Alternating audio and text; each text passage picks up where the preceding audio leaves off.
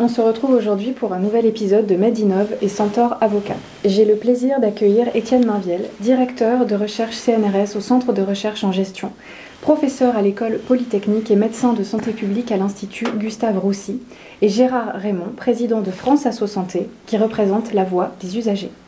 Nous parlerons aujourd'hui de l'innovation pour améliorer le parcours de soins du patient. Alors je rappelle brièvement que le parcours de soins coordonnés a été institué par la loi du 13 août 2004 et qu'il a pour objectif de faire bénéficier chaque usager d'un suivi médical coordonné, d'une gestion rigoureuse de son dossier et d'une prévention personnalisée selon le ministère de la Santé. Alors Étienne, pour commencer cet épisode, dans ce contexte, vous avez évoqué que la médecine personnalisée doit toutefois respecter l'autonomie du patient. Est-ce qu'il faut une personnalisation à la carte du parcours de soins et comment pourrions-nous la mettre en œuvre? Oui, alors à la carte, je ne sais pas si l'expression est, tout à fait appropriée par rapport à un patient, parce qu'on n'est pas dans un restaurant, on est quand même dans une situation de vulnérabilité. Alors, nous, c'est un peu le constat qu'on fait sur la base de nos travaux de recherche depuis des années. Hein. On est très soucieux d'essayer de comprendre sur le terrain ce qui se passe pour les patients dans leur parcours et, et leur ressenti. Et un des constats qu'on fait à l'heure actuelle, qui est le constat un peu principal, fil conducteur, c'est de dire bah, l'un des enjeux à l'heure actuelle, c'est de partir dans la perspective du patient d'un point de vue organisationnel. C'est-à-dire que maintenant, c'est un parcours, c'est-à-dire que c'est l'hôpital, mais c'est aussi le domicile du patient, c'est aussi la médecine de ville, c'est beaucoup d'acteurs. Euh, il vit évidemment les défauts de ce, ce parcours. Ça, c'est le premier point. Et puis le deuxième point, c'est que il revendique de plus en plus des demandes qui ne sont pas seulement cliniques. C'est-à-dire qu'il y a des besoins cliniques qui sont évidents. Hein. Euh, moi, je travaille en oncologie à Gustave Roussy. On voit bien que c'est fondamental d'avoir des protocoles euh, qui soient très précis, personnalisés. Mais cette personnalisation va aussi sur d'autres domaines. D'abord, des aspects psychosociaux. Quelqu'un qui est en isolement social, si je puis dire, à maladie constante, c'est pas du tout le même type de prise en charge que quelqu'un qui a un entourage familial. Et puis, il y a des comportements maintenant, des demandes qui sont de service d'une certaine façon on a eu une petite étude qui nous a montré, par exemple, que pour des personnes de plus de 75 ans, le motif principal pour accepter une hospitalisation, c'est de savoir qui va garder son animal domestique. Ça, sort complètement de la sphère clinique, mais c'est fondamental de, le prendre en considération. Donc c'est une vision de personnalisation qui est élargie par rapport à la, question de la, médecine personnalisée telle qu'on la conçoit sur la génomique euh, à l'heure actuelle, qu'on pense être vraiment une innovation à l'heure actuelle pour les patients. D'accord, merci beaucoup. Alors l'Ordre des médecins a récemment proposé une nouvelle organisation du, parcours de soins qui est centrée sur la répartition des actes entre le médecin traitant et les professionnels de santé, notamment pour lutter contre les difficultés d'accès aux soins des habitants. Alors on parle d'un accord qui est historique et qui est inédit. Pourquoi nous avons dû attendre autant de temps pour que les professionnels de santé s'engagent à plus de partenariat et de coordination entre eux Et selon vous, est-ce que ces mesures vont suffire aujourd'hui? Euh, pourquoi on a attendu autant de temps? Il faut leur demander à eux. Hein.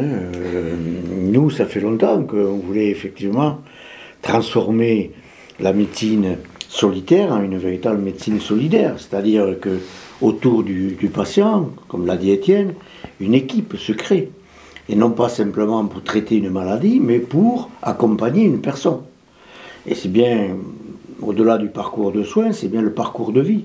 C'est comment cette personne va pouvoir continuer à vivre, à avoir un projet de vie avec la maladie et effectivement être aidé, accompagné par les professionnels de santé pour pouvoir effectivement s'exprimer et continuer à vivre sa vie de citoyen.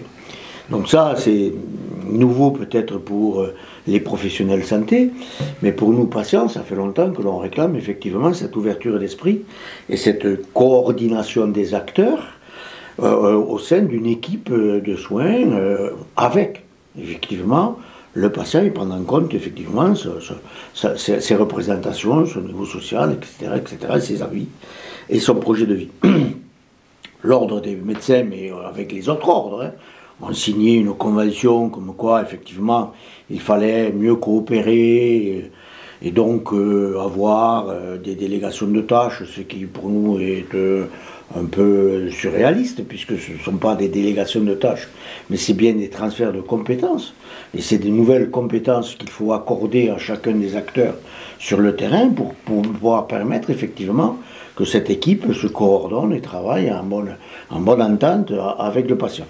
Voilà, donc on a vu que derrière cet accord, euh, où tout le monde s'est félicité effectivement, on a vu que dès qu'on est commencé à rentrer un petit peu dans le dur, ben, la Clio, puisque cet accord s'est appelé le Clio, ben, la Clio, premier virage, a, un peu dérapé. On a entendu effectivement une voix dissonante de l'ordre des médecins disant ah, Mais non, quand même, les infirmiers ou les autres acteurs du système de santé, professionnels du système de santé, ne vont pas faire de la prescription, c'est pas possible, c'est notre, notre prérogative. Bah, il faudrait peut-être aussi continuer à travailler et à mieux comprendre comment aujourd'hui les demandes de, la population, les demandes des patients sont interprétées et que l'offre se réponde effectivement à la demande aujourd'hui euh, de nos concitoyens. D'accord, donc du coup, Étienne, en, tant que médecin, quelle vision vous avez aussi de ce temps a été euh, du coup. Euh, non, mais Gérard l'a très bien dit, c'est que quand on part dans la perspective patient, euh, en fait, c'est une vraie, un vrai changement de perspective. ce qui est très frappant, c'est qu'on a, on a raisonné, c'est tout à fait normal, le système de santé sur l'offre. C'est-à-dire qu'on a découpé les hôpitaux par organes, par spécialité médicale. La perspective patient, quelque part, c'est une perspective qui part de la demande. Et, c'est assez différent. Alors, d'autres secteurs de services ont connu la, mutation. Mais dans la santé, évidemment, on se heurte sur cette expertise professionnelle. Et donc, quand on rentre dans le dur, pour reprendre l'expression de, Gérard, on, se heurte en fait à ces jeux de pouvoir. Il faut dire les choses telles qu'elles sont. C'est-à-dire que les gens ont leur, euh, leur euh, précarés, leurs activités qui sont clairement définies. Et il y a une redistribution, euh, d'une certaine façon, de ces territoires qui est nécessaire si on veut vraiment s'inscrire dans la perspective patient et si on veut vraiment avoir une coordination collective tout au long du parcours. C'est par exemple, l'externalisation de l'hôpital vers le domicile quand c'est possible. C'est le rôle du numérique, peut-être qu'on va en reparler, qui est assez fondamental. Et c'est des services à domicile. Très bien, mais du coup, ça, me, me, donne aussi une autre idée de question, c'est par rapport à ce numérique, c'est-à-dire qu'aujourd'hui, on a un champ qui est défini autour de trois grandes innovations. Est-ce que vous n'avez pas l'impression que l'innovation organisationnelle, elle peut être un peu la laissée pour compte des deux autres, c'est-à-dire de l'innovation thérapeutique et de l'innovation numérique? Alors, ça serait effectivement un risque. Euh, mais de toute manière, par principe, l'innovation thérapeutique et l'innovation technologique numérique devient une innovation organisationnelle. C'est-à-dire que qu'on le veuille ou non, on est obligé d'avoir cette étape euh, au moment où on rentre dans le, soin courant, si vous voulez, dans la prise en charge. Parce que c'est une application, nous on a par exemple une étude à Gustave Roussy sur la télésurveillance en oncologie qu'on a publiée dans Nature Medicine. Ce qu'on a montré, c'est que la technologie en tant que telle, d'une certaine façon, n'est qu'un support d'information et que ce qui compte, c'est la manière dont les professionnels et les patients vont traiter l'information des deux côtés. Euh, donc c'est organisationnel parce que c'est des questions d'adoption, c'est des questions d'orientation du patient sur la base de cette info. Euh, on voit bien que ça devient de toute manière organisationnel. C'est un peu, c'est vrai, pour répondre à votre question euh, avec précision, nouveau pour le système de comprendre ce qu'est une innovation organisationnelle. Très nouveau pour le système. Et effectivement, c'est une véritable révolution culturelle qu'il faut mener. Mais on voit bien aujourd'hui, si nous partons donc de ce, ce constat que c'est une équipe de soins ou de, santé qui doit effectivement prendre en compte euh, une, population sur un territoire donné, il faut qu'elle se coordonne. Et les outils aujourd'hui, euh, le numérique est un outil qui doit permettre cette coordination des acteurs. Donc des logiciels métiers interopérables, une messagerie sécurisée et euh, le, chapeau là-dessus, c'est mon espace santé, c'est-à-dire effectivement l'ensemble de, mes données de santé qui sont euh, dans un coffre et, qui peuvent être utilisées à ma demande. Donc je trouve que euh, on a beaucoup tâtonné euh, depuis 2004 avec le dossier médical P. Hein. On est arrivé ces quatre dernières années à mettre en place une véritable stratégie du numérique en santé avec ces, logiciels interopérables, cette messagerie sécurisée, mon espace santé. Donc maintenant, il faut continuer à progresser d'une façon rapide sur cet outil de la coordination et, de l'échange, hein, créer du lien entre les acteurs, mais aussi entre les acteurs et les professionnels santé et les patients. Voilà, il n'y a plus qu'à effectivement accélérer. Mais ces outils-là sont des outils qui doivent permettre effectivement cette coordination et cet échange de compétences, de connaissances euh, ça ne peut que rapprocher les gens. Ce n'est pas, au contraire, on parle beaucoup de fracture numérique et, de laisser les gens pour compte. Il nous faut travailler là-dessus. Parce que ces outils-là, au contraire, doivent nous rapprocher plutôt que de nous éloigner ou de créer encore plus de, fractures. Merci beaucoup. Alors, pour rester un petit peu sur cette thématique, finalement, qu'attendent aujourd'hui les, usagers et est-ce qu'ils sont suffisamment consultés pour prendre activement part au renouveau de cette démocratie en santé que vous préconisez? On, peut, toujours considérer que c'est le verre à moitié vide et à moitié plein, mais on a découvert la démocratie sanitaire. Euh, j'ai l'habitude de dire qu'on a découvert les patients le, 4 mars 2002, hein, puisque jusque-là, c'est faux, mais enfin, ils n'avaient pas de droit. Donc on est parti du 4 mars 2002, 20 ans après, on peut faire un bilan. Certes, les, les, structures institutionnelles de la démocratie en santé restent encore à perfectionner et à jouer leur rôle sur le territoire et même au niveau national. Le milieu associatif agréé du système de santé a encore lui aussi besoin effectivement de se transformer comme toute notre société.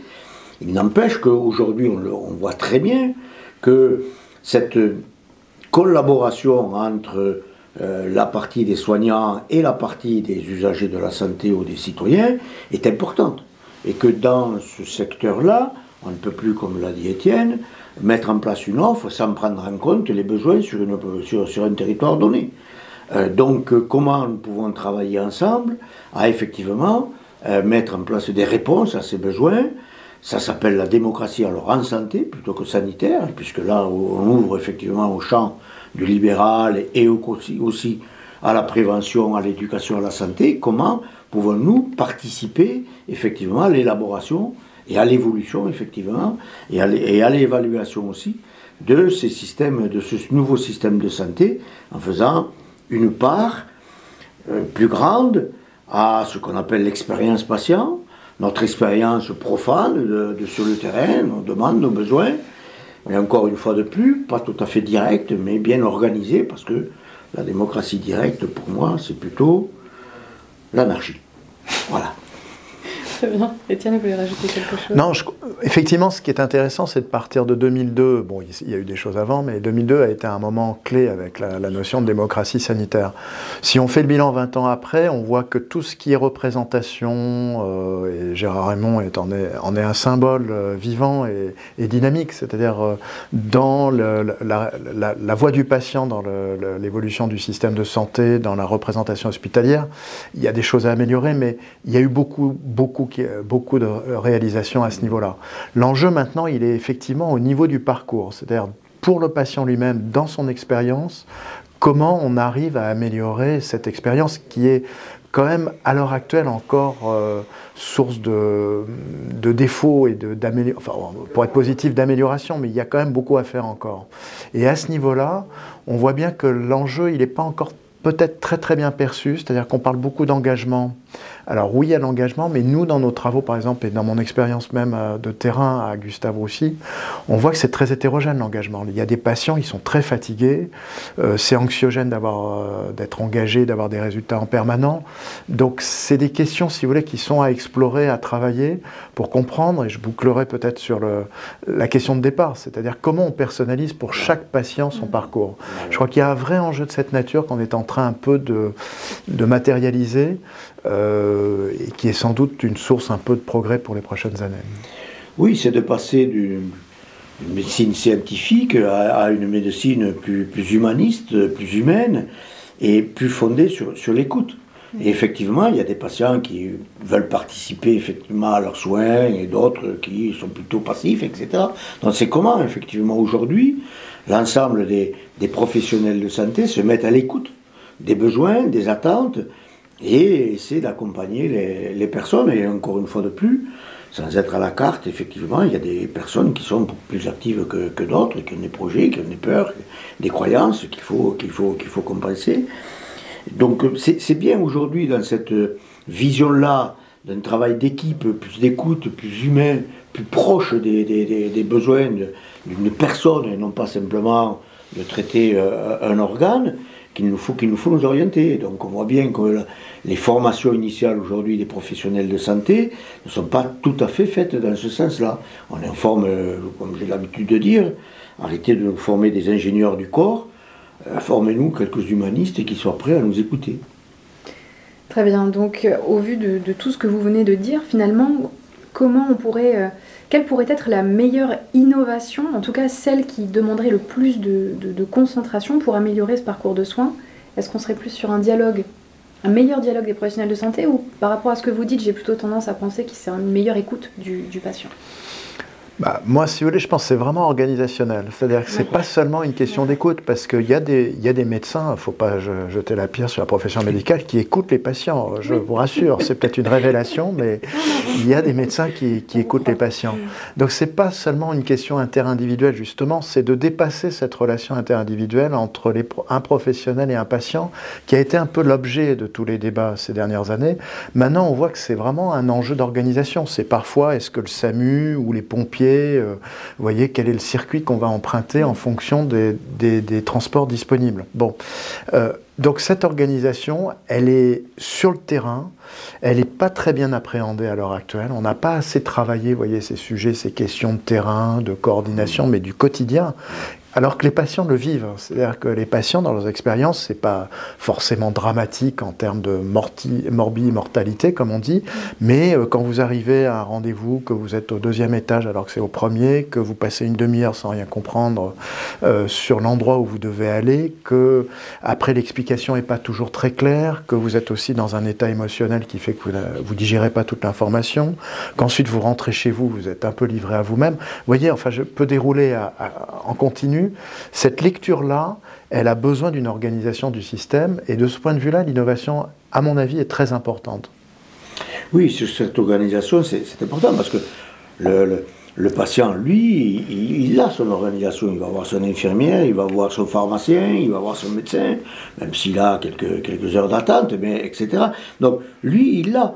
Ce qu'il faut qu'aujourd'hui, ces professionnels de santé qui sont autour ou avec le patient, soit totalement coordonnés.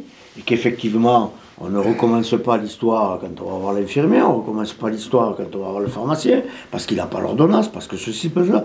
Donc ces outils numériques aujourd'hui doivent permettre effectivement de mettre l'ensemble des, acteurs et des professionnels au même niveau d'information. Comme cela, il y a une véritable coordination. Et, et donc c'est vrai que pour nous, on se rejoint là-dessus, c'est aujourd'hui le vrai problème, c'est l'organisation territoriale pour répondre aux besoins d'une population. Et pour nous, c'est sur trois domaines. Le premier, c'est sur l'éducation à la santé. C'est comment, sur un territoire donné, on fait de la prévention. Et là, certainement que l'équipe, euh, pour nous, est certainement aussi en adéquation avec euh, euh, la commune, les élus. Euh, la, spécificité du territoire, est-il industriel, etc., etc., l'école. Donc là, il y, a, aussi euh, quelque chose. Il y a aussi ce que nous avons développé, le parcours de soins sur les pathologies chroniques relativement bien établi et coordonné, que ce soit les pathologies chroniques très connues, que ce soit le diabète, l'insuffisance euh, cardiaque, etc. Donc là, on a un parcours qui est là. Et on a aussi, et Étienne l'a évoqué, les parcours non programmés. C'est-à-dire, j'ai mal, euh, donc pour moi c'est une urgence. Est-ce que je peux rentrer en contact avec un professionnel de santé avant de partir aux, urgences? Bien oui, il faut qu'on réfléchisse tous ensemble à cette permanence des soins sur un territoire donné. Et l'équipe peut parfaitement le faire. On a fait des études où aujourd'hui, effectivement, les citoyens considèrent que ce qu'ils recherchent, c'est une réponse à leurs besoins. Ce n'est pas forcément un médecin, c'est une réponse et que peut-être cette réponse-là peut être apportée par une infirmière de pratique avancée, elle peut être apportée par un kiné, elle peut être apportée par un pharmacien, pour rassurer la personne avant d'aller voir un médecin ou un spécialiste. Et donc c'est cette coordination des acteurs, on le disait tout à l'heure, ce transfert de compétences, cette confiance qui doit être dans l'équipe traitante sur, sur le territoire, euh, qu'il faut travailler. Merci. Bah, vous venez de résumer un petit peu euh, ce que je voulais vous dire pour conclure cet épisode. Donc, euh, je vais répéter les points importants de, ces échanges. Euh, on met l'accent sur une innovation organisationnelle qui est très importante. on accroît une coordination collective où le rôle du numérique a une, une part très importante. On crée du lien entre les acteurs et on écoute davantage le patient pour personnaliser son parcours de soins. Parfait. Mais quand on aura ça, on aura un bon système de santé. On parlera après du, modèle économique, parce que je pense qu'effectivement, ça va entraîner aussi des conséquences sur euh, le modèle économique et la rémunération. Et on pourrait, effectivement, on pourrait parler d'un quatrième bloc d'innovation qui serait l'innovation. Il faut nous réinviter et on viendra en parler.